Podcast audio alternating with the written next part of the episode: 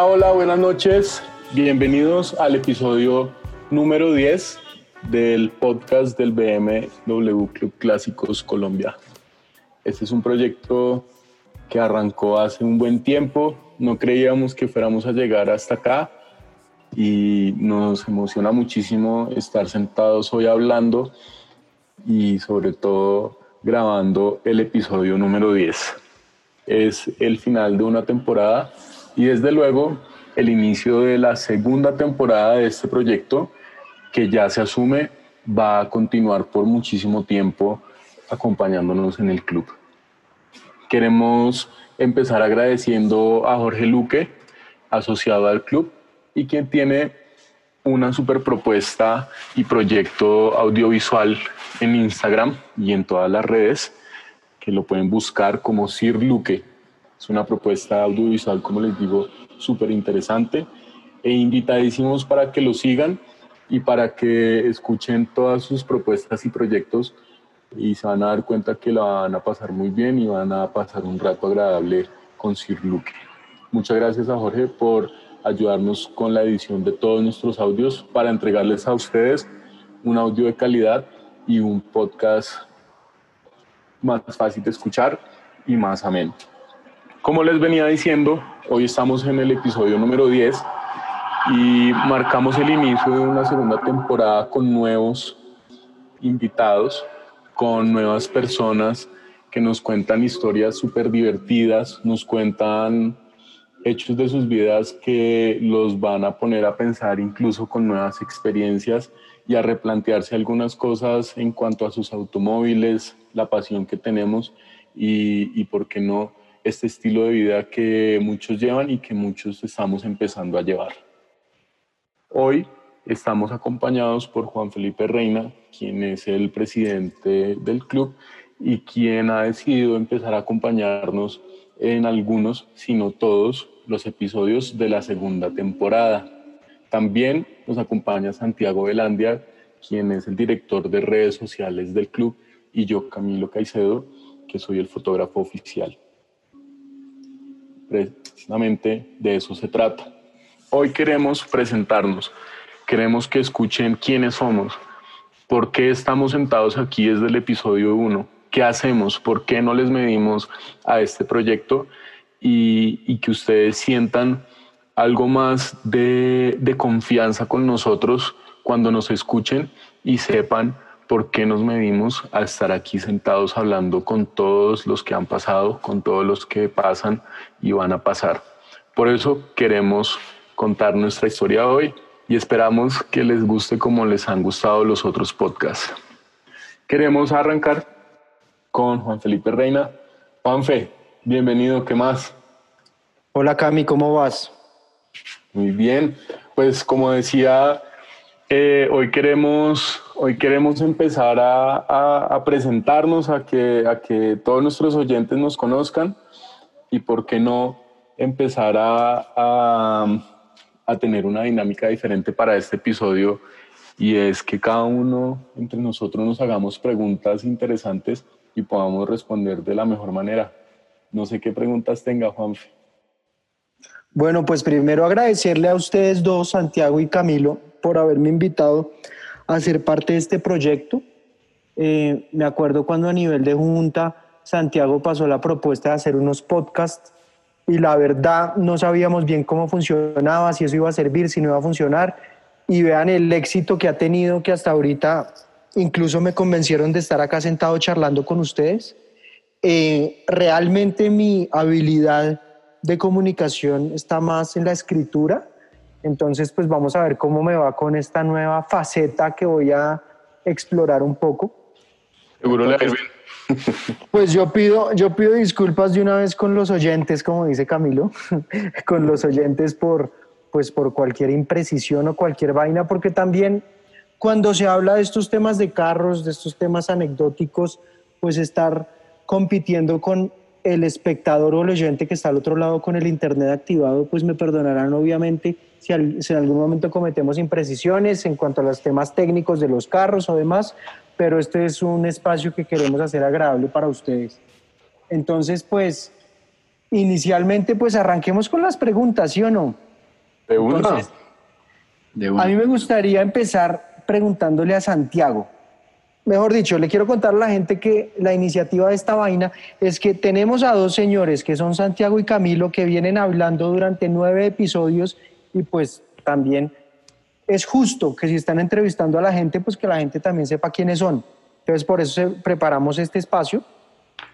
Entonces yo quisiera contarles a todos ustedes que Santiago es una persona que más allá de vivir el tema de los carros, le gusta mucho todo lo que es la cultura de nuestra afición. A partir de la cultura de los 70 yo creo que es lo que puede predominar más en sus gustos. Los carros de los relojes, el buen trago, la buena escritura y la buena fotografía. Entonces, Santiago inició un proyecto que se llama All Things Good, que se mueve en torno a eso. Santi, cuéntenos un poquito en qué consta el tema. Bueno, Juanfe, eh, antes que nada saludarlos a los dos, saludar a los oyentes. Eh, Good es un, es un proyecto que arrancó porque, porque ya tenía mi novia cansada de, de que siempre que salíamos a comer o siempre que nos reuníamos después de la universidad en ese momento, lo único que hacía era hablarle de algún dato curioso que me había enterado de un carro de un reloj cualquier cosa que me llamara la atención ese día. Y pues ella obviamente me escucha y me quiere, pero pues no lo suficiente para que todos los días solo le hablara de eso. Entonces, un día en que, un día en que como que se me ocurrió, vi una noticia que me llamó la atención y se me ocurrió coger fotos y decir, oiga, voy a abrir un, un, blog o alguna vaina para, para casi que como si fuera un diario para desahogarme de este tema. Y después empecé con el, pues, con el club a salir a rodadas, a ir a motor clásico, a, empezar a ir a eventos y lo que yo hacía era las fotos que tomaba el fin de semana las subía en, en el blog y pues las compartía con los amigos. Realmente algo muy, muy pequeño que, que después de un tiempo de estar quieto lo estoy retomando. Y, y la idea es esa, es hablar de, principalmente de los carros clásicos, de, de las carreras, de esas historias de, pues de cuando, cuando las carreras en verdad eran tipos valientes subiéndose un carro y luchando contra, contra una máquina y domando a esa bestia. A veces pareciera que hoy en día ya es muy, muy fácil manejarlo, no digo que lo sea porque, porque tiene su ciencia obviamente, pero, pero antes era más como un arte. Entonces es como retomar esas historias, compartirlas y también como hablar de los mundos que van alrededor de, de eso, como pues, o que se cruzan en los caminos, como pues los relojes, como decía Juanfe, y, y cosas así. Entonces, pues, ese es el proyecto, básicamente. Oiga, yo meto un poquito la cucharada y es que yo tengo una anécdota con All Things Good, y es que cuando a mí me llega como como la primera imagen de All Things Good, yo pensaba que esa era como una página de un man europeo o alguna vaina así, porque en verdad es muy pulido el, este trabajo. El, trabajo es como el trabajo de, diagramación, eh, la redacción, eh, su esquema visual y su entorno visual es, es muy chévere. De verdad, felicitaciones Santi por ese proyecto, me parece muy, muy chévere. Gracias, gracias. Y la, y la idea pues es, es que sea un espacio para, para todos. Entonces ahí hemos hablado con Camila sobre un, un tema en conjunto y, Juan Felipe es detrás de cámaras, es prácticamente el editor no pagado de la página. Entonces vamos a aprovechar este tiempo que, que todavía algunos vamos a estar haciendo cuarentena o algo así y a seguir metiéndole ganas al proyecto. No, y yo he visto, pues como les cuenta Santiago, pues yo he estado atento a la evolución de la página, del blog, del espacio, la verdad no sé el nombre técnico de, de eso, pero pues el tema estaba un poquito quieto, ya ahorita Santi lo ha estado retomando eh, con unas historias muy interesantes que tiene para contar ahí, eh, las ha estado preparando, también de pronto algún tema de venta de algunas cosas, que supongo que si me porto bien y nos portamos bien, Cami, eh, habrá beneficios para los socios del club BMW, entonces vamos a ver si nos tocará, nos tocará negociar con Santiago más adelante, pero pero bueno, no, realmente lo felicito. Y ya que estábamos hablando de, de las carreras, Santiago es un apasionado de las carreras y no es gratuito que le digan Fitipaldi. Entonces, Santi, cuéntenos de dónde sale este apodo. eh, sí, me dicen Fitipaldi desde una, una rodada, creo que fue en 2018 a, a Villa de Leyva, que nos fuimos a comer mil hojas allá en la plaza, que son recomendadas. Y, y, recuerdo que fue un fin de semana en el que yo la semana anterior había preparado el carro porque le tenía pendientes unas cosas de dirección y de frenos y yo voy a recoger el carro el viernes todo afanado, casi que no llego al taller porque salí tarde del trabajo. Y, y que y el carro pues estaba con los frenos un poco largos y pues estaba estrenando, pues, entonces me tocaba sentar pastillas y demás. Y yo dije, no, igual yo muy para allá, le iba en el carro tranquilo. De ida me fui muy, muy, muy suave. De hecho, en general la caravana fue como, fue como suave. Habían muchos carros diferentes, estaba un mini que caminaba durísimo, hartos BMs, bueno, estaba muy interesante. Y al regreso, pues yo probé los frenos y los sentí como que ya estaban bien. Y, pues Juan Felipe y también Sergio Prieto en su momento arrancaron a andar más duro y pues yo no me iba a quedar atrás, entonces le empecé a dar. Y lo chistoso es que cuando pasamos, pues salimos como de la parte de Samacay y eso y salimos al puente Boyacá, pues empezamos a andar un poco más duro dentro de, los, dentro de lo responsable, digamos. Y, mi papá cuenta que él, estaba, él trabajaba en esa época en, en Boyacá, estaba haciendo un proyecto, entonces estaba en, en una tiendita se paró a comprar una arepa y un café porque estaba cansado y cuando ve pasar un montón de carros clásicos rápido y después va a pasar un E21 blanco a toda mierda y dice, perdón por la grosería, y dice, y dice como, ah, este hijo de madre, ¿qué está haciendo? Y entonces dice que él cogió, pagó rápido, se subió a la camioneta y salió a toda a alcanzarme para, para ver si me podía bajar un poco el ritmo. Y me fue a alcanzar, fue por allá en un peaje y llegué y me dice, ¿qué, huevón? ¿Se siente yo fitipaldi o qué? Entonces de ahí todos me empezaron a, a decir así. Lo chistoso es que él miraba para un lado y me regañaba. Eh, mi novia, poco leal, le decía, sí, Fernando, es que él iba muy rápido. Y yo, oiga, no sea zapa. Y, y por el otro lado, ok, por el otro lado, pues eh, al lado izquierdo, entonces yo estaba al lado derecho de la camioneta y al lado izquierdo estaba Roberto, estaba Juan Felipe, entonces por un lado me regañaba a mí, por el otro lo saludaba a ella, ¿qué hubo Juan Felipe? ¿Cómo está? ¿Qué tal todo? ¿Cómo les ha ido? ¿Qué tal Villa de Leyva? Y después, huevón, ¿qué está haciendo? Entonces fue, fue un día bastante chistoso y pues desde ahí me, me gané el, el, apodo, que llevo con mucho orgullo, la verdad. Bueno, yo me acuerdo... Antecitos, parece curioso que igual Fernando lo alcanzó. O sea, él tampoco iba despacio. Y después nos pasó. O sea, claro. ¿dónde lo, heredé de algún lado, la verdad? Yo me acuerdo en ese paseo, no sé si fue en ese paseo, pero fue en una Villa de Leiva también, que lo que hicimos fue que antes de llegar, o sea, un pueblito antes de Villa de Leiva, la verdad no recuerdo el nombre, nosotros paramos y parqueamos los carros al borde de la vía para tomar unas fotos. era, era un grupo grande de carros. Si fue en ese, entonces ese, había, había carros de otras marcas, o sea, era un evento más abierto porque era para celebrar mi cumpleaños, yo me acuerdo. Y entonces eh, parqueamos los carros al borde de la vía y todos nos hicimos al otro lado de la calle para tomar las fotos. Cuando en esas, pues como es natural aquí en Colombia y supongo que en muchos países más, un perrito empezó a caminar por la calle y venía un señor en un carro y parece que se embobó viendo nuestros carros parqueados al borde de la carretera cuando se oye un golpe, ¡pam! Claro, el viejo atropelló al perro. No.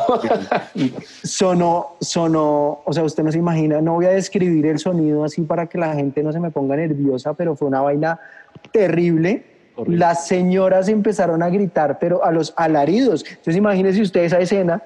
Entonces el perro quedó ahí botado, no me acuerdo quién fue que lo recogió y lo, lo dejó a un lado y como que lo empezaron a consentir hasta que el perrito se murió. O sea, no, sí, marica, fue una vaina súper traumática. Yo estoy seguro que todos los que hayan ido a ese paseo se acuerdan perfecto de esa experiencia. Uy, no, qué embarrada. Bueno, pues embarrada por el perrito y por el señor que le tocó vivir eso. Pero bueno, esas son las cosas que pasan y, y dentro de todo fue un halago a los carros. Eh, bueno, ahora yo quiero preguntarle a Cami. aprovechando que nos estamos pasando Cuente, a ver. entrevistador, entonces, eh, Camilo siempre, yo creo que desde el primer podcast, está hablando del punta y taco. Entonces, pues, me parece justo que la primera pregunta es, ¿cómo le está yendo con el punta y taco? ¿Cómo lo practica? ¿Qué tal le fue aplicándolo la primera vez en pista? Eh, Me parece chistosa la pregunta porque sí, eh, digamos que desde hace un tiempo eh, ha, ha venido siendo como una obsesión.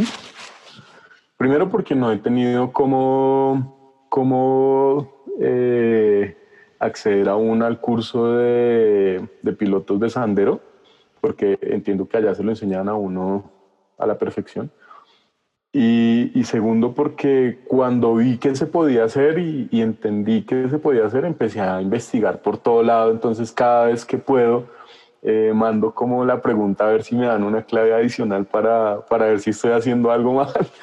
Entonces, pues no, el, el punta básicamente, eh, para los que no saben, es una técnica de conducción deportiva en donde los, los pies están controlando simultáneamente los tres pedales del carro eh, cuando el carro es, eh, es mecánico. Y como les digo, es una técnica deportiva. Cuando yo vi eso, empecé a indagar y a indagar y a indagar y me encontré con muchos videos de punta y taco, pero no hay uno mejor. El de Ayrton Senna manejando en mocasines con medias blancas, el, el Honda NSX, si no estoy mal. Y, y desde ahí yo dije, tengo que aprender a hacer esto y cogí el carro y, y cada vez que podía metía los pies, en algunas se me, se me revolucionaba muchísimo el motor, en algunas se me frenaba más de lo, ma- de lo normal. Y, y hasta que yo creo que lo aprendí a hacer, aún no he podido certificar si lo estoy haciendo bien, pero les he hecho una anécdota que, que les va a parecer chistosa. Un día estábamos en un track day y a mí nunca me había dicho nadie que se quería subir al carro a girar conmigo. Y un man por ahí me apareció, eh, me dijo como, oiga, eh, ¿me deja subir a su carro de copiloto mientras gira? Y yo, uy, pues hágale, weón, de una, súbase.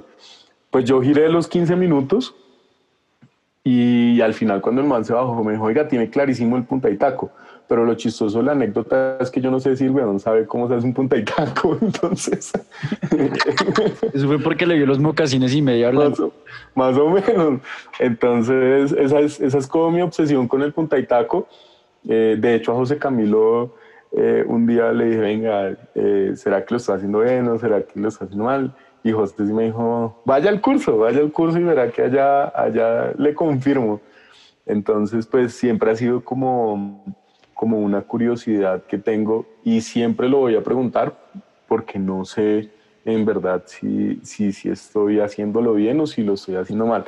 Pero eh, respondiendo lo último, que era si lo practico, si yo voy en, mi carro, eh, puede asegurarse que voy a estar haciendo punta y taco en semáforos, en, en entradas a curvas, en todo eso, pues porque me parece una nota de técnica. Chévere, chévere. Cami, ¿y, y dónde nace el, pues hablando de la de las pistas y de que y, y de sus track days, ¿de dónde nace el gusto por la velocidad? Bueno, pues el gusto por la velocidad nace realmente hace poco.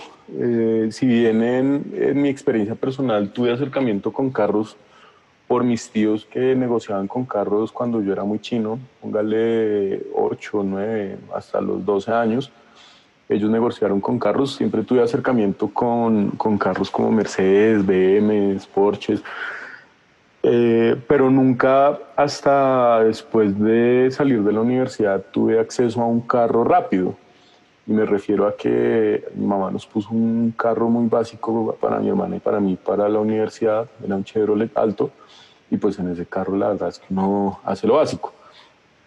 Fue hasta la universidad eh, que tuve mi primer acercamiento con un auto que era un poco más rápido y era, era pues una chica a la universidad a la que yo le estaba como coqueteando y, y, y, le estaba hablando y la vieja andaba en un Volkswagen Golf blindado y yo me acuerdo muchísimo, era gris y el Volkswagen Golf, eh, pues hoy yo ya pienso que yo le estaba cayendo a la vieja, era más por el carro que por la misma vieja. Y cuando ya tuve la oportunidad de manejar el carro, ese carro era automático y pues ustedes saben que uno de los carros automáticos en pedal del acelerador como que uno llega hasta un tope y si, y si, como, y si pisa más duro, el acelerador como que hace el rebaje del cambio y se va más duro. Eh, entonces ahí pude yo probar la velocidad y desde ahí como que me encanté, fue pucha con velocidad mal y dije no, esto es, esto es para probar, esto es como para seguirlo eh, pero lo curioso es que eh, yo venía como con una especie de, y abro comillas, carrera de, de, competencia en ciclismo, en ciclomontañismo. Entonces, aunque me gustó mucho la velocidad, habían dos puntos muy importantes. Primero, no tenía el presupuesto para, para hacer un carro costoso. Y segundo, estaba enamorado de la bicicleta mucho, muchísimo. Entonces, eh, seguí andando en el, en el Volkswagen, lo manejé varias veces. Eh, por esa época fui al autódromo un par de veces. Em, otra cosa, yo, yo he ido al autódromo desde muy pequeño, pero eh, en contadas veces porque mi papá era motociclista, entonces a él le gustaba ir al autódromo. Entonces el Volkswagen lo manejaba, pero pues en ese momento sentí que la mejor opción era seguir con la bici y duré andando en bici muchísimos años, muchísimos. De hecho, la bici la dejé hasta hace poco que nació mi hija. La dejé a un lado mientras tanto y en paralelo, en paralelo como que apareció, apareció el, el tema de los carros, ¿no? Es por eso la velocidad. Ok, Cami. Y cuando aparecen los carros, creo que en ese mismo momento sale, nace un personaje que que mencionamos seguido acá en el podcast y que estoy seguro que los que frecuentan el foro conocen la historia muy bien, y es Lázaro. me gustaría que nos contara un poco quién es Lázaro y por qué siempre estamos hablando de él. bueno, Lázaro lo menciono porque, pues primero Lázaro es un personaje bíblico, eh, si alguien no lo conoce, pues Lázaro es un man que se muere y revive, eh, básicamente es eso. Eh, es, muy chistoso. Entonces, ¿qué pasa? Que en, en, mi, en, mi, en mi inexperiencia, en, dentro de todo, en mi como inmadurez para comprar y hacer negocios, pues a, mí me gustó un carro que estaba en cota y, y el carro pues yo lo vi bien, eh, el hombre andaba, eh, daba reversa, ponía direccionales, prendía luces, eh, pues uno me podía sentar, la dirección daba. Eh, Ojo a la descripción de Camilo, el carro estaba muy bien, uno se podía sentar. Sí, como que la silla estaba buena. Uno se podía sentar, tenía cuatro llantas. Sí, exacto, pues por eso digo que es una inmadurez, porque uno considera que eso es como, oiga, pues si tiene eso, el carro está bueno. Y lo curioso es que, que cuando, cuando yo compro el carro, eh, yo lo compré por, porque me enamoré de un 325 de un amigo del colegio eh, americano, eh, un carro que pues mi amigo lo cogió para proyecto turbo, es otra cosa, pero igual a mí el carro me pareció una nota y yo dije quiero uno de estos. En paralelo también lo quería porque una tía mía me ha traído uno de San Diego hace muchos años y yo siempre tuve ese carro como referencia. Ahora les doy un poquito de contexto. Lázaro es un BMW E30 323 Pre de 1985 gris Polaris, es plateado. Entonces así lo saqué de cota. Yo me acuerdo que yo le pregunté al señor Arturo Palacios que si me podía acompañar a esta cota. El man me dijo que sí, pero el día que lo iba a llevar me dijo que no y la única prueba que me dijo es déjelo 10 minutos prendido y cuando pasen los 10 minutos métale un acelerón y si le sale humo, el carro está jodido. Si no sale humo, el carro está bueno. Y yo hice la prueba y para mí lo máximo fue que yo le aceleré el carro a los 10 minutos después de prendido y el carro perfecto. Entonces yo dije, me estoy llevando un buen carro. Pues fue cuando, cuando yo con mucha ilusión y con mucho orgullo de mi compra de un carro viejo, lo presenté al club de BMW Clásicos Colombia que es el club del que hago parte ahora. Y, pues estos manes, y como que, oiga, su carro está muy bonito, pero pues tiene harto trabajo por delante y, y, muchas cosas. Eh, Lázaro fue un carro que resultó siendo un proyecto bien berraco de iniciar, bien berraco de mantener, bien berraco de finalizar y a hoy siento que le hacen falta cositas. Eh, me siento orgulloso de lo que es hoy el carro. Hoy el carro tiene placas de clásico. Eh, cuando lo calificaron los peritos del club, le dieron, le dieron un muy buen puntaje. No conozco el puntaje, pero sé que es un puntaje considerablemente bueno respecto a otros. Y, eso es, en resumen, Lázaro, es, es un carro que estaba vuelto nada, podrido. Eh, ah, bueno, porque sé que estaba podrido porque una vez en un aguacero se me empezó a mojar el, el tapete del carro por dentro y, y, después yo no entendía por qué el tapete estaba mojado y era que tenía huecos de podrido por todo lado. A tal punto que alguna vez me dijeron que comprara mejor una carrocería nueva. Entonces, ese es el carro. Ese es Lázaro. Yo quisiera meter una cucharada para hacer un par de comentarios que me parece que vale la pena que los, nuestros nuestros oyentes, como dice Camilo, nuestros oyentes eh, puedan, puedan conocer. Primero, Camilo habla acerca de las placas de clásico. Entonces ahí quiero hacer una, una observación simplemente con ánimos de, de, de, enseñar un poquito a nuestros oyentes. Cami, la placa no es de clásico, la placa es de antiguo. Antiguo, sí, total. Entonces, la diferencia para los que se pregunten es la siguiente. Ustedes podrán ver en la calle circulando diferentes carros con más de 35 años y cuyo estado de conservación o su buena restauración los hacen acreedores de unas placas distintivas. Estas placas son azules con blanco y en la parte superior tienen la palabra antiguo o clásico. Eh, son más los antiguos que los clásicos.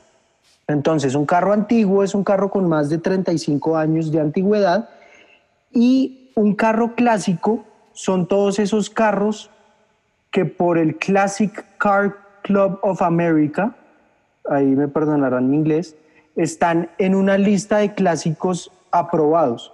Buena pronunciación. Te agradezco que mi papá vea que valió la pena pagar el colegio. Entonces, eh, en esa lista se determina cuáles son los carros clásicos y ese es el listado de carros que se usan en Colombia para determinar como clásicos. Entonces son más poquitos, son más exclusivos. Em, entonces acá tengo la lista abierta. Por ejemplo, carros clásicos BMW en Colombia no hay. Está el 327, el 328 y el 335. Esos son carros que en Colombia no hay. Por ejemplo, el 328 es uno sobre el cual Santiago hizo en estos días, pues hace un tiempito ya un artículo en el magazine, que es el carro que, que ganó la Mille Miglia. Entonces se podrán dar cuenta de qué tipo de carros estamos hablando. Entonces, por ejemplo, un 2002, un E30, un E21 no son clásicos, sino que son antiguos. ¿Y nunca llegará a ser un clásico? No. No porque generalmente el clásico es clásico porque se hicieron poquitas unidades como por decirlo así. O sea, puede ser una descripción un poco rápida, pero es como una obra de arte. Entonces, si tú tienes eh, un cuadro único, pues vale más que si tienes uno que se hicieron muchos. Entonces, digamos, los E30, los E21 ya son carros que pues hay un montón. Mucha producción, sí, en serio. Correcto. Ahora sí meto la cucharada con parte anecdótica y es que me acuerdo perfectamente del día en el que llegó Camilo Caicedo a la casa de Darío Parra, que en ese momento era donde hacíamos las inspecciones para los socios. Para las personas que solicitaban membresía, llegó Camilo con el E30 y efectivamente me acuerdo que lo que le, sobraba pintura, me acuerdo. Creo que tenía el, el baberito pintado. todo, todo, todo, lleno de pintura. las em, parolas las tenía pintadas. Yo me acuerdo que los de la Junta, pues yo, yo estaba como con una actitud más bien pasiva Em, y los demás se pusieron a mirar el carro detenidamente y le vieron podridos, le vieron de todo. Y yo sentía interiormente como unos nervios de no, pobre, pobre este man, ¿qué, cara va a hacer cuando le hagan los comentarios?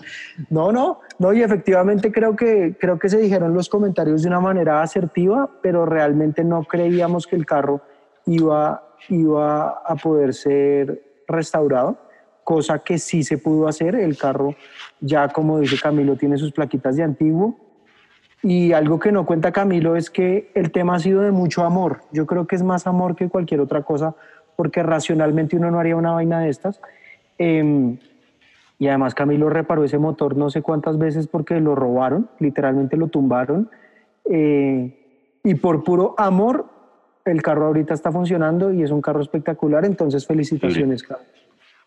No, pues muchas gracias. Eh, sí, pues eh, el carro salió adelante. Mm, yo creo que si, si yo no hubiera estado en el club no, no hubiera salido adelante porque, como todo, a veces uno tiene eh, creyentes y a veces uno tiene no creyentes. Entonces hubo unos que sí, sí, sí me motivaron un montón, fueron la mayoría, pues yo no digo que no todos, pero la mayoría como que dio ánimo, dio como esos comentarios de, oiga, hágale. Y entre los que estuvimos pudimos sacar el carro adelante con mucha con mucha paciencia. Eh, uno de ellos fue Gustavo Pesca, que desde que fue al primer taller, el man me dijo, que saque el carro de ahí lo más rápido posible. Yo cegado por la ignorancia, claramente, y pensando que este man era el mecánico, pues resultó ser un man pésimo de mecánica, con decirles que cuando estaba anillando los pistones, le dije, antes de, de meter los pistones en los cilindros, muéstreme los pistones. Y todos los pistones tenían las juntas alineadas. Entonces yo le dije, ¿cómo así? ¿Usted por qué, por qué anillo así? No, es que así se anilla. Y yo le dije, en lo poco que yo sé, las o sea, las separaciones de los anillos se, o sea, tienen incluso unas guías, pues porque si no, por ahí se va a filtrar y se va a ir el aceite y se va a ir la compresión del motor. Entonces, desde ahí ya habíamos empezado mal, pero bueno, eh, para darles un dato, en 2018 el motor se bajó cuatro veces. no, es que yo me acuerdo que hubo un momento, no, Mari, yo me acuerdo que hubo un momento en que Camilo se emputó y dejó de llamarle Lázaro y lo llamaba como L30 o el carro o lo que sea, pero dijo, hasta en el foro, en el foro él tenía el tema de su carro y se llamaba Lázaro y le cambió el nombre y todo y le puso como Proyecto Placas Azules, o sea, se emputó, yo me acuerdo. Sí, tal cual.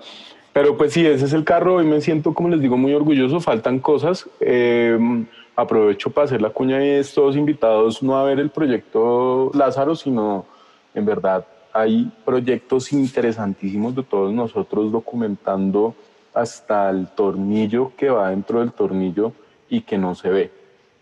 Eh, yo con, con este décimo episodio me he venido quedando con muchísimos mensajes, muchísimas experiencias de todos los, los invitados que hemos tenido, Carlitos Muñoz, Andrés Guzmán, José Camilo Forero, Roberto Prieto, Leonardo Higuera, Fernando Vargas.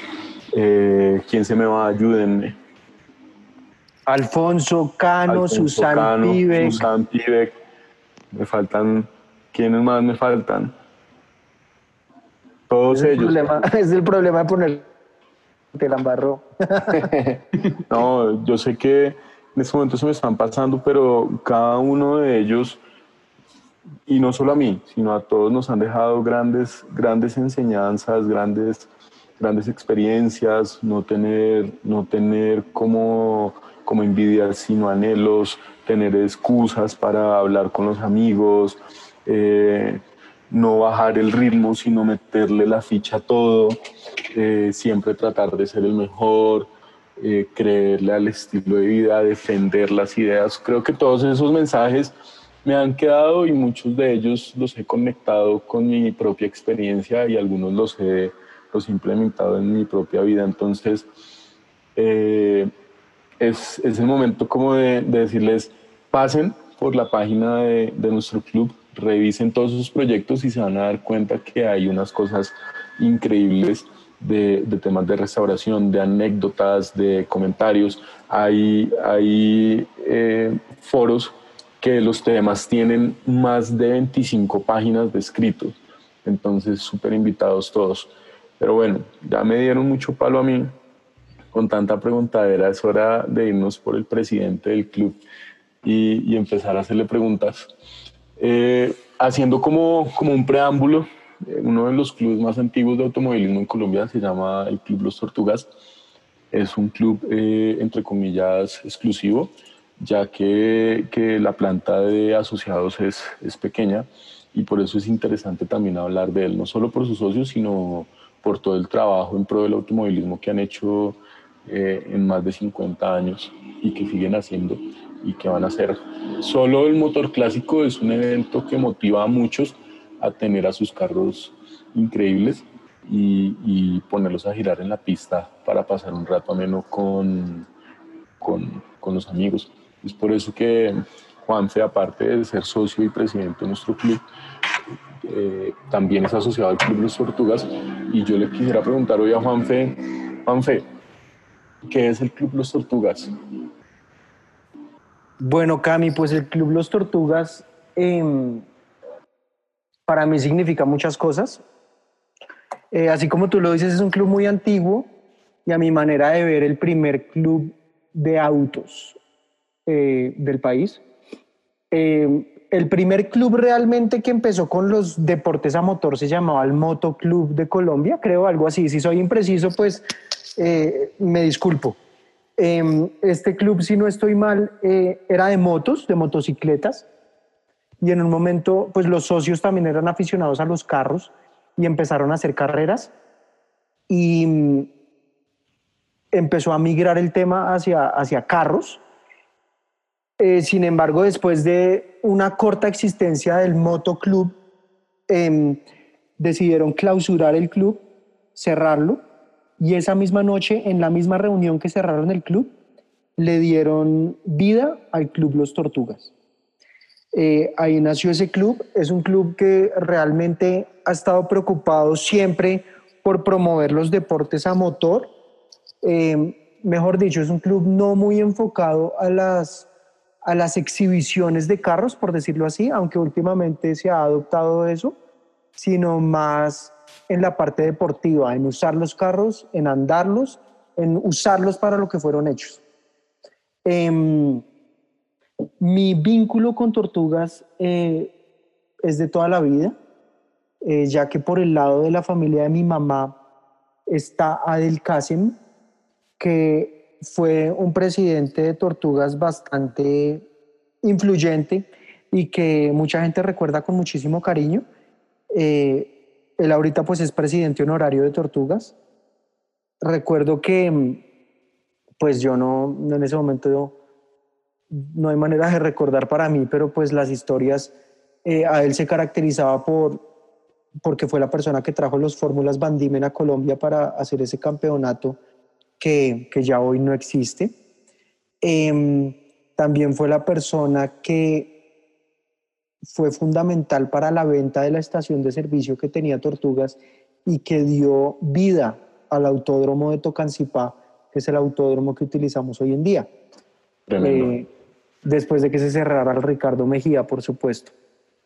Em, también pues mi vínculo con las carreras también inició por él. Él corría un Mini Cooper y su hijo Nesim corría también en el autódromo y corrió afuera a nivel internacional y le iba muy bien. Em, tenían un, un, prototipo Van Diemen, lo, lo arreglaron y lo... ¿Batimóvil? Lo llamaban el Batimóvil, sí, el, el legendario Batimóvil de Nesim.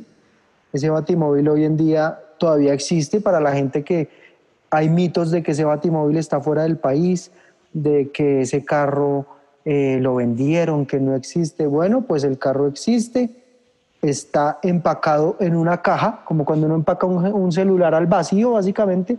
Así está empacado el carro en una bodega. Eh, lo tienen. Hace, hace un, no sé si el año pasado o algo así, William Ruth fue y lo prendió. El carro funciona.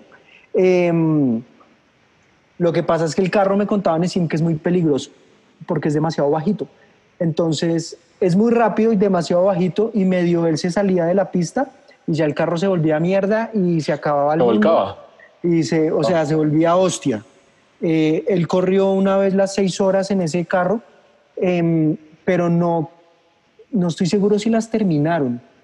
Lo que me acuerdo es que, no, creo que sí las terminaron. Bueno, me corregirán, de pronto después les completo la anécdota, pero lo que él me contaba es que esa fue la última vez que corrieron ese carro Em, y que al final de la carrera lloraban con los mecánicos diciendo lo logramos, y listo, este carro hay que guardarlo y ya, porque se dieron cuenta que realmente el carro era muy peligroso.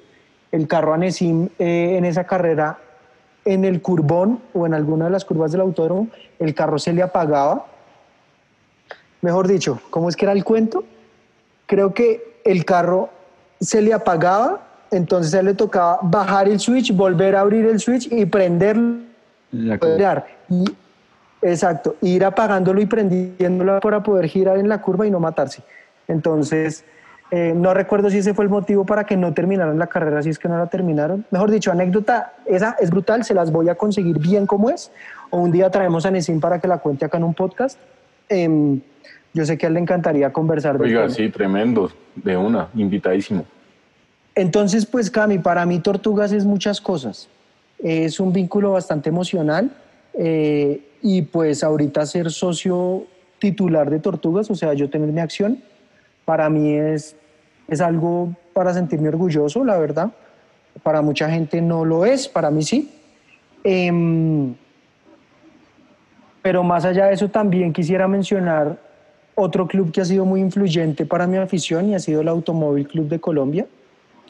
Eh, mi mamá estaba casada cuando yo era chiquito con Enrique Dávila, a quien llaman Caifás, y él era presidente del Automóvil Club y estaba en la Junta de Autódromos y todo el tema. Entonces, pues, pues se darán cuenta ustedes que gasolina es lo que ha habido desde mi infancia y curiosamente por el lado de mi mamá, no por el lado de mi papá. Entonces, pues eso también es curioso. Eso para mí es Tortugas Cami. No sé si respondí tu pregunta o si me fui muy por otras cosas. No, no, no, tal cual. Lo que pasa es que a mí me causa mucha curiosidad. Eh, para nadie es un secreto que yo soy muy joven en el mundo del automovilismo, eh, en el sentido de, que llevo muy poco, apenas dos, tres años de lleno en el, en el mundo de los motores. Si bien iba al autódromo muy pequeño, incluso mi papá me, castigaba con no llevarme el autódromo si me tiraba materias en el colegio. Entonces, pero cuando vino la, la universidad y la bicicleta y otros deportes que practicaba, olvidé todo esto. Y fue hasta mis 30 años que volví a retomar. Y así como con el punta y taco, me causaba mucha curiosidad saber eh, por qué Tortugas o los Tortugas es un club tan relevante. Eh, que todo el mundo se pregunta y, y, ve la tortuguita y dice, o sea, ya es una marca. De hecho, el club es, es una marca y eso me parece tremendo. Eh, mis respetos para todos los socios, son personas que siempre hacen eh, un montón de cosas en pro del automovilismo, uno siempre los ve trabajando en el autódromo. Eh, ese cuento que nos echas, que no es cuento, sino que es verdad de, de, la venta de la estación de servicio para promover el, el autódromo de Tucancipá demuestra que son personas que han trabajado, como les decía, medio siglo en pro del automovilismo colombiano y que hoy, hoy en 2020, mientras grabamos este podcast, el automovilismo en Colombia siento que vuelve a estar en auge y está cogiendo mucha, mucha fuerza y aparte de Tortugas hay mucha colaboración. Entonces era solo por eso que quería, que quería saber, ¿no? Pues aprovecho también para mencionar un par de cosas. Cami, efectivamente Tortugas se ha convertido como en una marca. La gente, mucha gente ni siquiera sabe qué significa, pero quiere tener la tortuga pegada en el carro. Em, no la tengo pegada en mi carro, gracias a alguien que me la regaló. no, y eso es, y eso es fantástico. Lo que me parece muy curioso también es que como, como frente a todas las entidades, frente a todas las personas, hay comentarios negativos. Y Tortugas no es la excepción. Hay mucha gente que habla cosas negativas de Tortugas, tiene sus críticas, pero igualmente estas personas ponen la tortuga en sus carros porque se dan cuenta de que Tortuga realmente ha sido importante para el automovilismo colombiano. De igual forma, em, incluso hay carros a nivel internacional y con un recorrido bastante impresionante en temas deportivos que tienen la calcomanía de tortugas pegada en sus latas. Los invito para que más adelante vean el artículo que está escribiendo Santi al respecto. Agrego, eh, agrego algo con respecto a los stickers. Eh, nosotros como club relativamente somos jóvenes. Eh, de hecho, el año antepasado, si no mal, celebramos los 15 años del club. y hay videos en YouTube de BMW, es decir, de autos BMW en el mundo que tienen stickers del BMW Clásicos Colombia. Es algo increíble, ya uno los ve con las plaquitas, uno los ve con el, el famoso 2002 naranja, eh, que incluso hubo un debate acerca del logo. Eh, pero esto de los stickers, yo por ejemplo el lado, el costado izquierdo de mi carro lo tengo lleno de stickers así muy, muy chéveres y, y el BM no se queda atrás. Siempre uno ve en videos de carros súper interesantes el sticker, o bien sea tortugas o también uno ve el BMW clásicos, ¿no? Sí, afortunadamente, afortunadamente el BMW Club Clásicos Colombia también se ha posicionado de una manera importante. Aprovecho para agradecer inmensamente al equipo de junta directiva que está trabajando actualmente diariamente por cumplir los objetivos, por hacer crecer el club. Realmente que nos hemos convertido en uno de los clubes más importantes del país, a pesar de ser monomarca, eh, porque pues claro, los clubes multimarca tienen como mayor atractivo para la gente. Nosotros tenemos pues el enfoque hacia BMW, pero de igual forma pues abrimos estos espacios para los aficionados a otras marcas. Eh, concuerdo con Camilla para cerrar esta parte que el automovilismo afortunadamente está, está volviendo a coger fuerza. No lo podemos comparar con el automovilismo de hace unos años porque esa vaina sí era impresionante. En unas seis horas no, caí, no cabía un arroz parado en las gradas Totalmente. Eh, eso era una vaina de locos. Eh, de verdad me encantaría invitar a Nesim para que les contara todas las anécdotas porque no me voy a meter en eso ahorita. Eh, los Cesana ponían buses en los héroes y llenaban de gente los buses y los llevaban para el autódromo. Mejor dicho, eso era una feria ni la más berraca, que hoy en día si acaso medio se ve, es en el evento de las tractomulas. Sí. Eh, pero, pero no, yo de verdad estoy muy agradecido con, no únicamente con Tortugas, sino con la gerencia de autódromos, también con todos los clubes y con todos los aficionados que están creyendo en los deportes a motor y están decidiendo dejar de correr en la calle para correr en la pista.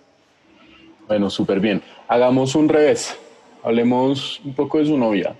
Y es que yo sí considero que su novia es un, es un referente por dos razones. Primero, porque usted siempre se la pasa en todos los eventos de automovilismo. O sea, uno no tiene que decirle que si va a ir al, al autódromo. Uno, le, uno si llega al autódromo, uno lo llama para preguntarle dónde está. y cuando uno lo encuentra a usted, a su lado está Julita, quien es su novia. Y, y es increíble verla a ella. Un saludo. Eh, es una bacana, me cae súper bien, a todos nos cae súper bien. Eh, pero el tema con Julita ya va más allá. Eh, Julita, aparte de empezar a ir al autódromo y, y, estar presente en todos los eventos, yo creo que hasta cronometrando vuelta, eh, ya también la hemos visto girar, hace un muy buen trabajo, se monta, gira el carro y lo hace muy bien. Entonces, denos el truco. ¿Qué fue lo que hizo para que su novia se la pase en todos los eventos de automovilismo, eh, en tips, eh, hasta altas horas de la noche, eh, mirando cómo arreglan los carros, cómo los preparan. ¿Qué hizo Juanfe? Cuente a ver. La respuesta es muy fácil. No mirar otras niñas, sino mirar otros carros. Y listo. Oiga, esa es una muy buena respuesta y la vengo escuchando mucho hace poco. Todo el mundo dice eso.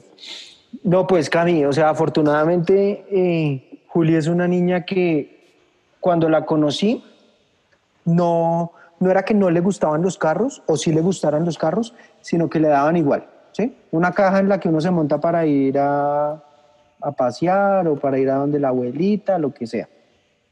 Entonces, pues realmente yo no fue que le metiera carros hasta por los ojos, sino que simplemente yo siempre he sido así, entonces ella me conoció así y así le gusté, afortunadamente. Eh, entonces a Juli pues realmente le, le, ha, le ha gustado mucho el tema.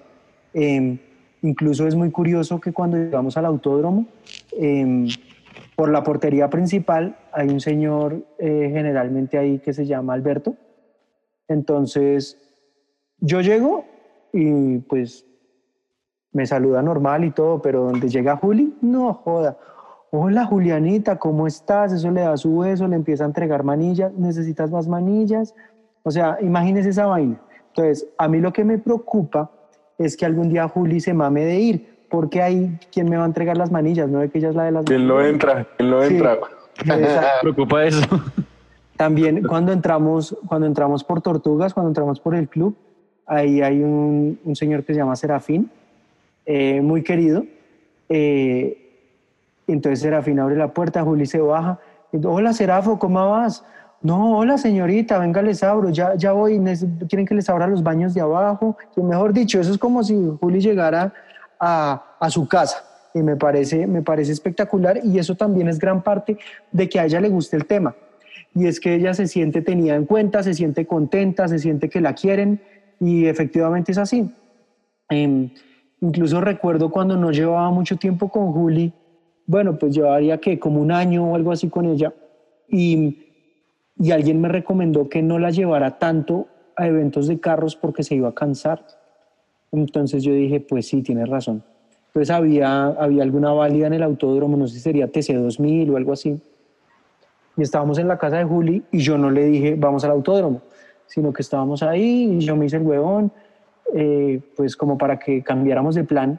Cuando ella me dijo, ven, pero estoy aburrida, hoy no hay nada en el autódromo. Yo le dije, sí, ¿por qué quieres ir? Y me dijo, claro, vamos, ¿y por qué no estamos allá? Entonces, pues ahí se imaginará cómo es el tema. Ya Julita hoy en día en motor clásico no rebaja manejar el carro.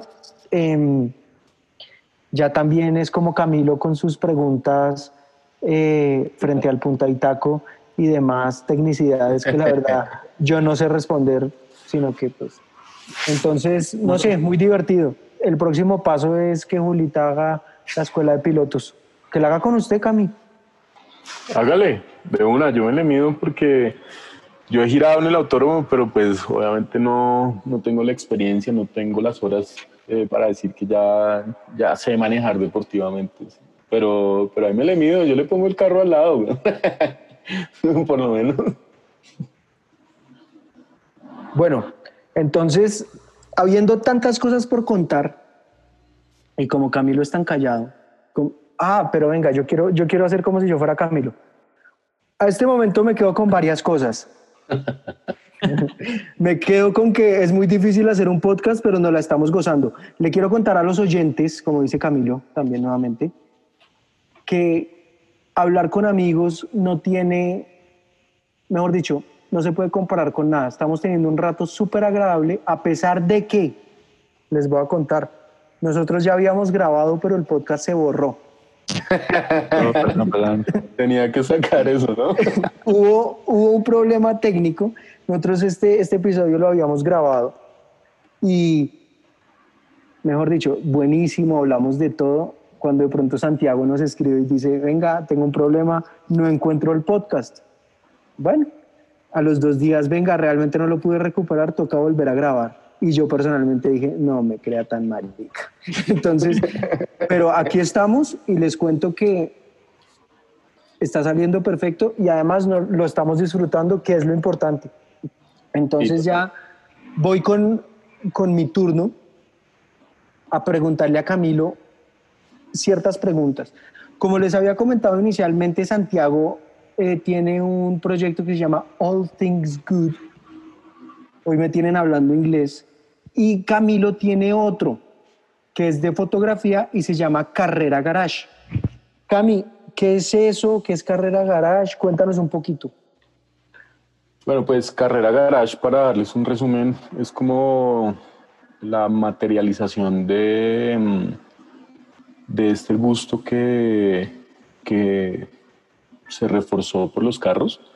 No era que a mí no me gustaran, sino, sino que ahorita viene reforzándolo y yo creo que el hecho de haber dejado la bici me inclinó más hacia, hacia dedicarme a los carros, hacia dedicarme a Lázaro y todo eso. Y cuando yo empiezo a ir al autódromo, que le empiezo a decir al flaco Solio como, oiga, ¿cuándo va a ir? Le empiezo a decir a Juanfe, oiga, ¿cuándo va a ir? A, a Santi también. Eh, siendo yo fotógrafo, pues yo siempre cargo mi cámara al cuello y, y empecé a disparar. Eh, el tipo de fotografía al que yo me dedico es totalmente diferente a la del automovilismo, por supuesto. Es, cero artística, es cero dinámica y es mucho más técnica. Entonces pues, empecé a experimentar con fotografía automovilismo. Eh, tenía como un rumbo muy fijo que eran las fotografías de, de Joel. Eh, él se llama Retro. Me parece un trabajo impecable fotográfico y empecé a indagar en otros proyectos de fotografía de automovilismo en Colombia y me di cuenta que habían cosas muy chéveres. Pero también me hice la pregunta, oye, ¿por qué, por qué no hacer yo mismo un proyecto? Ahí nace Carrera Garage. Carrera Garage eh, es un proyecto de fotos de referencia. No todas las fotos que están ahí son mías.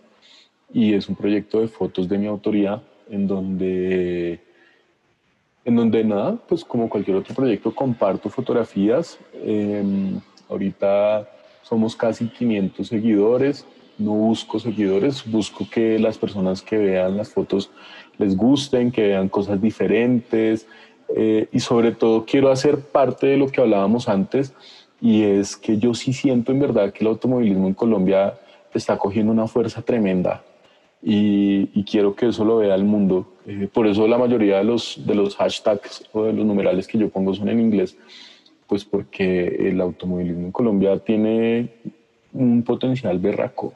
O sea, los carros que yo he visto en el autódromo, que he podido ver en colecciones, que he podido ver a manera privada, no se los imaginan. O sea, en Colombia en serio hay unas cosas. Solo el batimóvil que contaba ahorita Juanfe, que está empacado al vacío. O sea, esa vaina es como si fuera un carro en Europa, ¿sí? Son colecciones de autos increíbles y que si me dan la oportunidad de retratarlos y, y demostrarlos, con todo el respeto lo hago, manteniendo ese respeto. Alguna vez tengo, tengo una anécdota, alguna vez con Juan Felipe eh, y otros socios del club fuimos a ver la colección de una persona que nos permitió ver su colección fuera de la ciudad. Era el plan, era el plan pues porque había que conducir un poco más de tres horas, eh, chuparse los trancones de la salida a Bogotá, toda la cosa. Eh, y bueno, eh, la pasamos tremendo en la carretera y cuando llegamos a la colección de esta persona, uno baja y en el sótano de la casa están parqueados un montón de carros y acompañados al montón de carros en las paredes hay un montón de carteles con mensajes de prohibidas las fotografías. Entonces yo le dije al man como, venga, yo soy fotógrafo, yo no voy a tomar fotos generales, ni voy a hacer fotos del barrio, ni, ni de su cara, ni nada de eso, pero déjeme tomar fotos. Eh, él muy amablemente me dijo, listo, hágale, eh, pero me muestra las fotos que vaya a tomar. Yo, bueno. Entonces eso, eso como que me dio aún más impulso para, para hacer fotografías y mostrarlas de una manera muy respetuosa, siempre como preguntándole a los propietarios de los carros si podía y si puedo publicar sus carros o si no les borro las placas. Pero es un proyecto, digamos que, mm, entre comillas, humilde en el sentido de es apenas fotografía. Eh, no me comparo con All Things Good porque no hay un tema de blog, no hay reacción, no hay como apartados con descripción de automóviles, pero para eso ya estamos trabajando con Santi y vamos a hacer un proyecto eh, juntos que, creemos que podemos fusionar y, pues concluir en un, en un, producto chévere. Eso es Carrera Garage, fotografía de automóviles y motos en Colombia y en a donde vaya. Rompiendo fronteras. sí. Cami, pregunta técnica. Yo tengo una dificultad y es que me encantaría poder tomar buenas fotos de mis carros, pero no la logro. Tres tips ahí tres bullets ahí para que, para que aprendamos los novatos? Em, bueno, lo primero es que, que, cuando usted vaya a fotografiar su carro, eh, los invito a todos a que revisen la regla de los tercios en fotografía. Ese es el primer tip. Porque es muy diferente tomarle una foto a un carro que tomarle a una foto a un carro con su novia parqueada al lado del carro. o sea, son dos fotos distintas. ¿Listo? Entonces, primero pues eh, leer un poquito sobre la regla de los tercios en fotografía. Segundo tip, eh, la flecha no hace al indio. No crea que porque un man va por el autódromo o por la carrera o por el rally o por el evento en el que usted esté, va con una super cámara grandísima, pesadísima, con el super objetivo, eh, con un flash del tamaño de, no sé, grandísimo. No crea que esa persona está haciendo mejores fotos porque tiene esa cámara. Ahorita los, celulares tienen muy buenas resoluciones, dejan tener filtros muy interesantes y reaccionan muy bien a situaciones de poca luminosidad. Entonces confíe mucho en su celular, eh, pues guardando las proporciones, eh, confíe mucho en su celular y utilice la regla de los tercios. Ese sería mi segundo tip, confíe en su celular.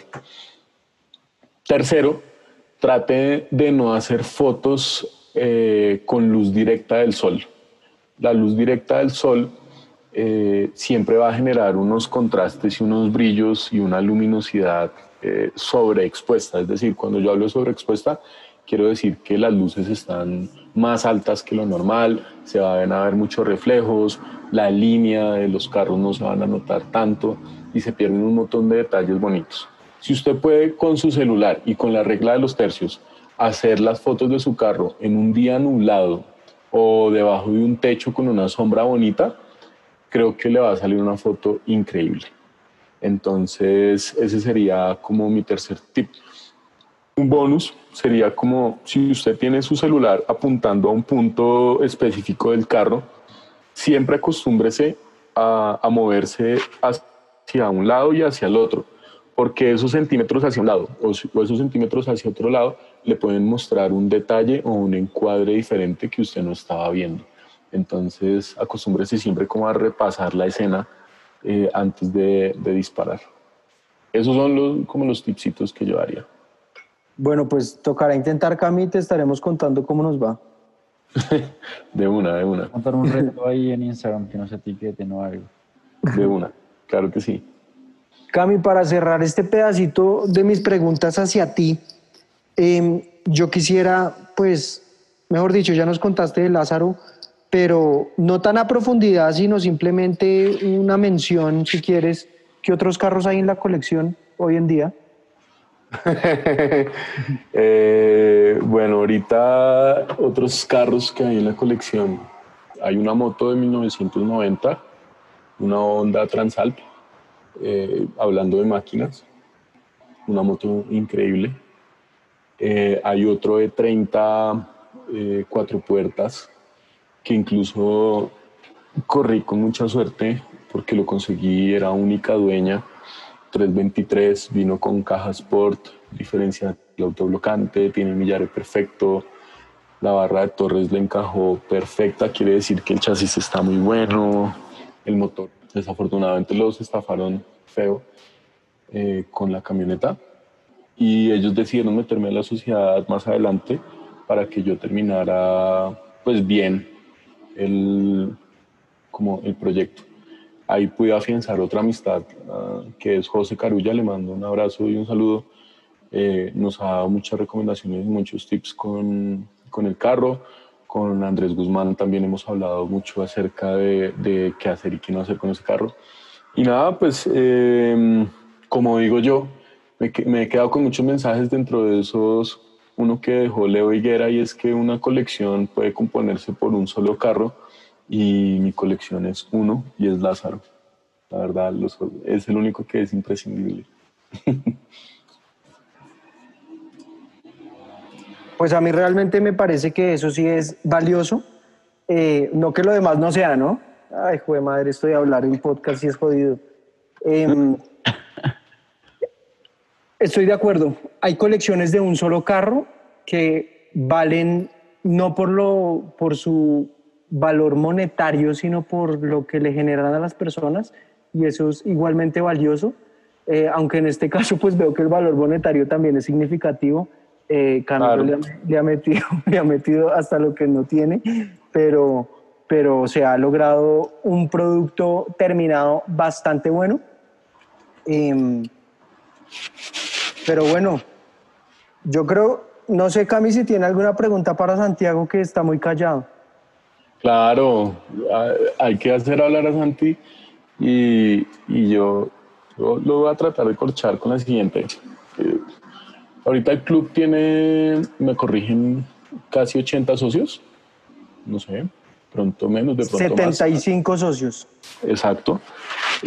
Bien. De esos 75, todos tienen carros tremendos. Mm, no porque hayan llegado así o porque algunos ya llegaron, sino porque los han puesto así y, han llegado a un nivel muy alto.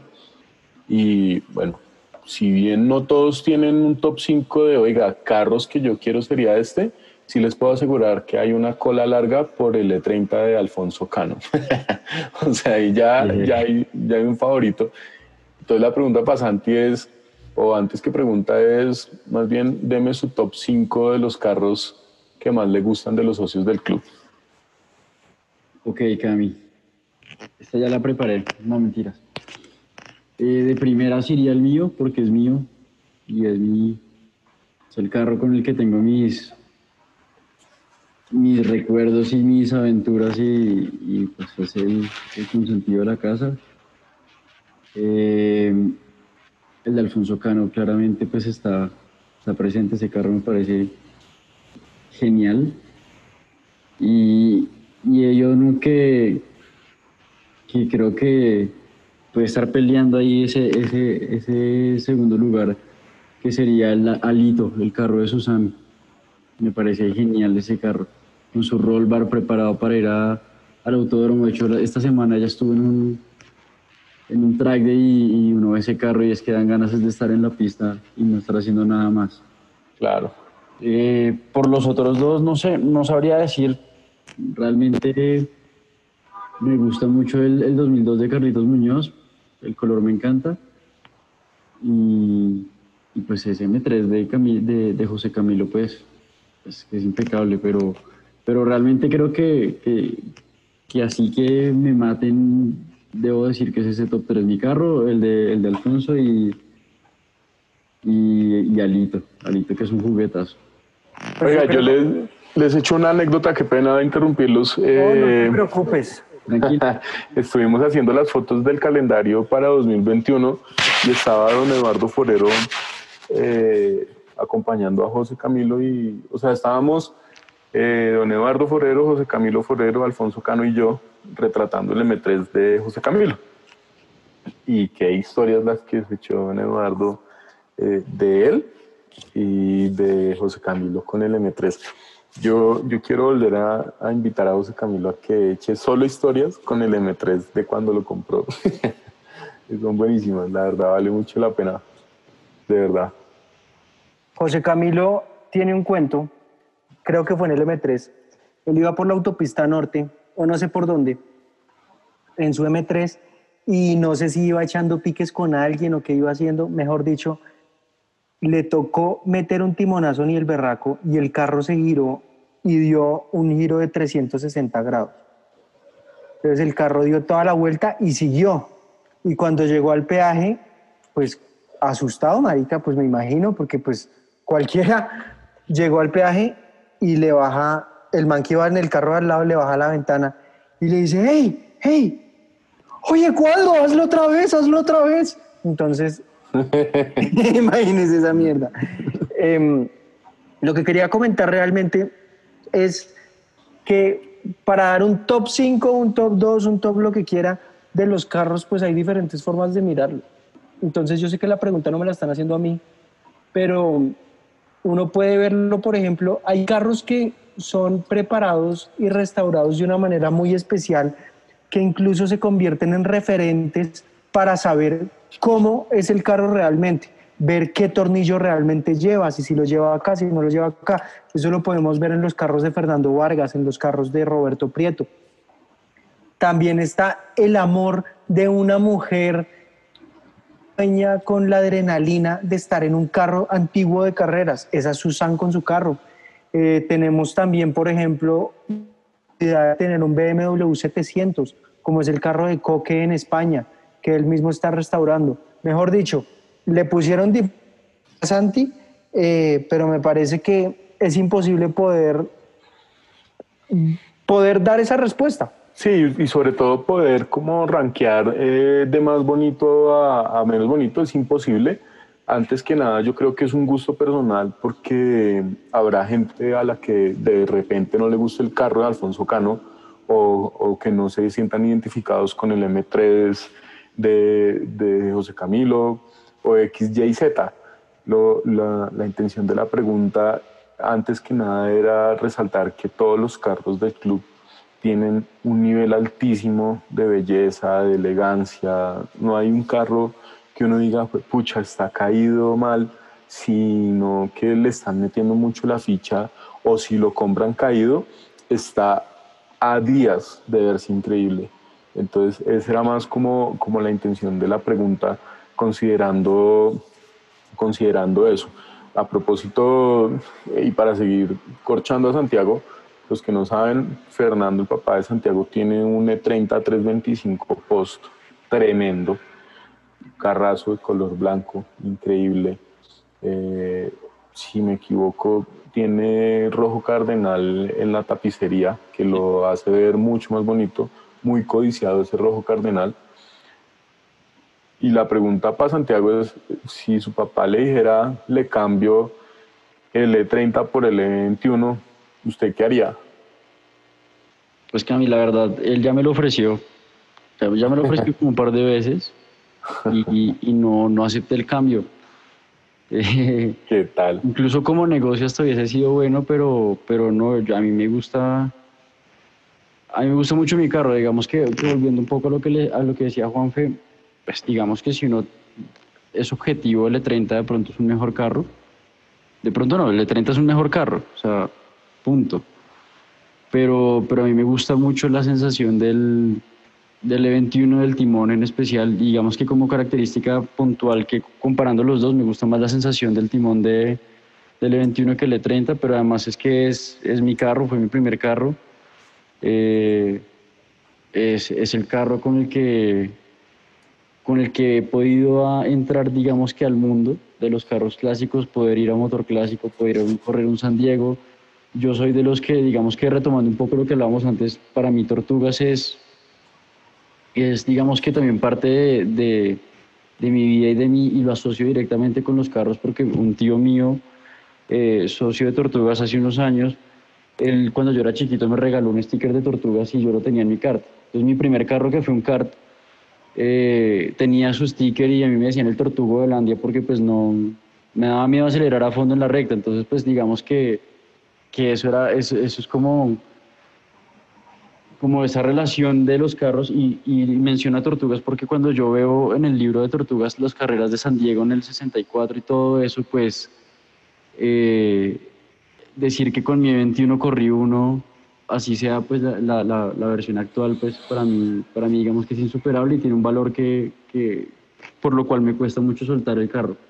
Eh, es, es más que todo un valor emocional, que eso es algo que también hablábamos con con Roberto cuando él mencionaba que su 21 de todos sus carros, que tiene una colección berraquísima, y de todos sus carros es uno de los carros que jamás soltaría, porque pues es el, es el carro que, que primero restauró y es el carro con el que más quiere, entonces por ese lado creo que no lo cambiaría. Chévere.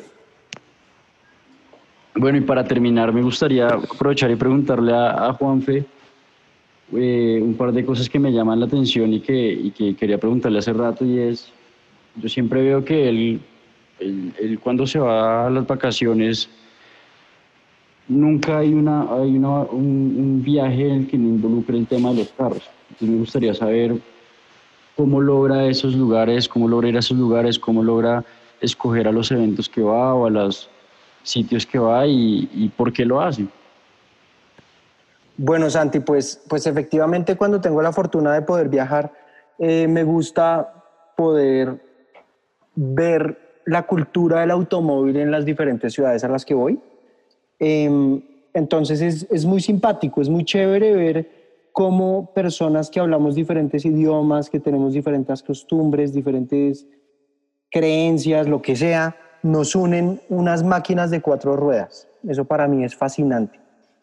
Entonces yo generalmente cuando planeo un viaje, desde Bogotá me contacto con diferentes personas que puedan ayudarme de pronto a, a, conocer más el mundo de los carros del país al que me pueda dirigir.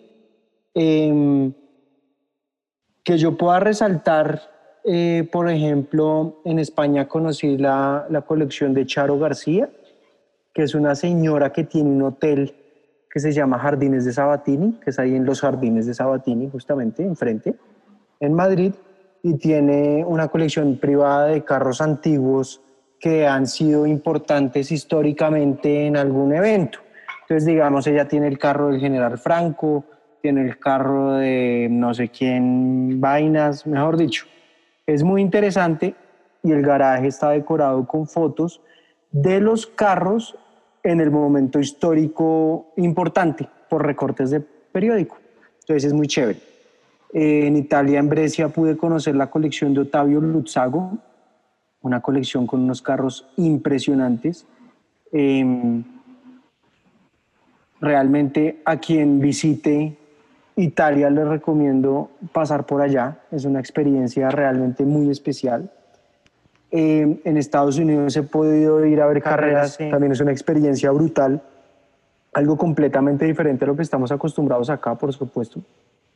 Los gringos son los berracos para hacer todo y hacerlo todo grande. Eh, me acuerdo incluso que cuando fui cayó un aguacero ni el berraco y lo que hicieron fue sacar unos carros que tenían unas turbinas y las turbinas activadas eh, secaban la pista y esa vaina sonaba, pero ustedes no se imaginan cómo sonaba esa vaina. Impresionante.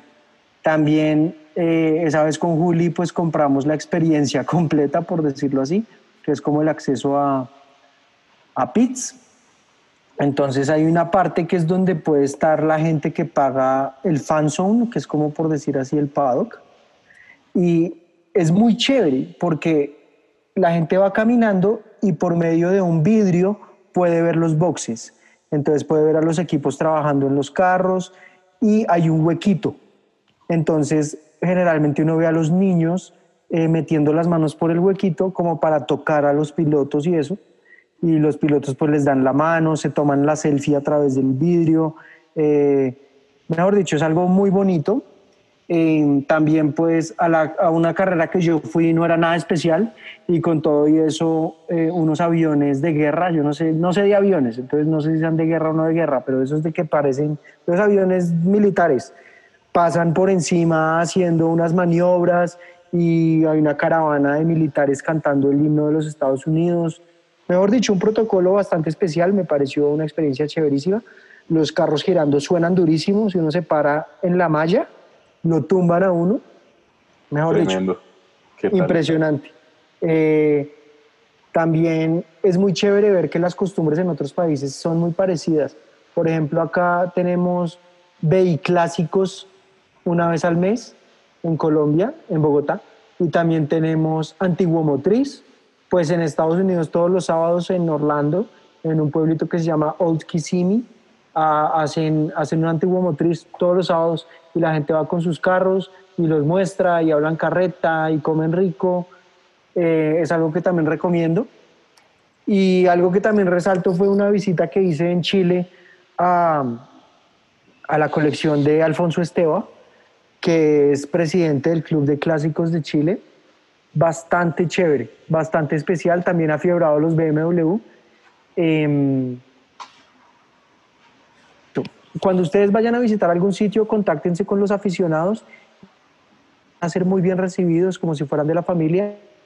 Em, entonces, pues les recomiendo que la afición la vivan en todas partes y verán lo nutritivo que es el tema para su intelecto, para su felicidad, para todo. Juanfe recomienda, se volvió el podcast. Correcto. Perfecto. Juanfe, ¿y, y, qué evento le falta por, por visitar o cuál es el que tiene en la agenda para cuando cuando se pueda ir? Pues eventos que quiero visitar realmente son muchísimos. El Rally Maya, la Mille Miglia, eh, puta, cuánta vaina. Realmente eh, uno que veo que, que es cercano, em, mejor dicho, que es realizable de pronto a corto mediano plazo, es el Rally Bodegas.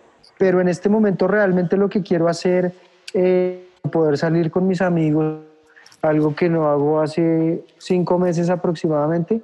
Entonces, realmente ese es el evento al que quiero asistir. ¿Qué nota, Juanfe?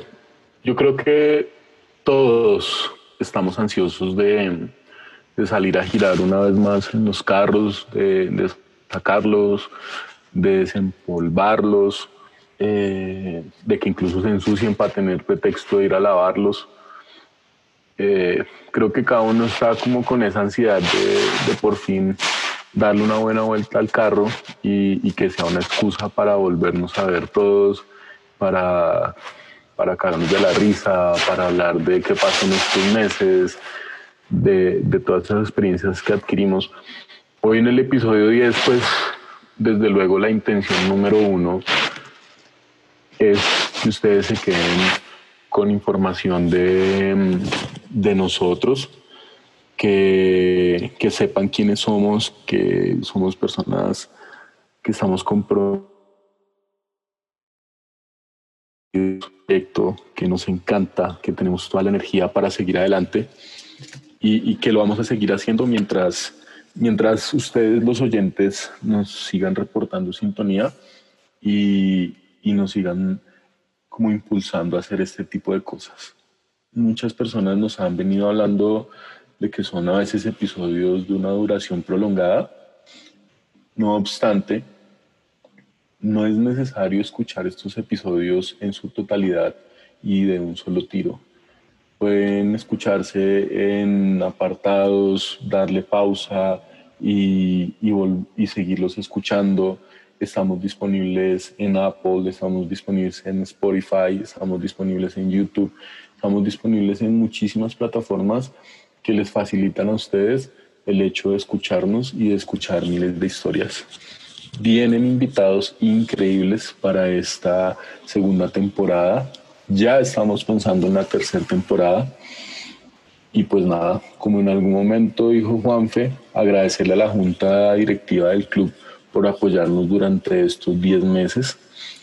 Agradecerle a Jorge Luque con su proyecto Sir Luque por el apoyo en la postproducción de estos audios.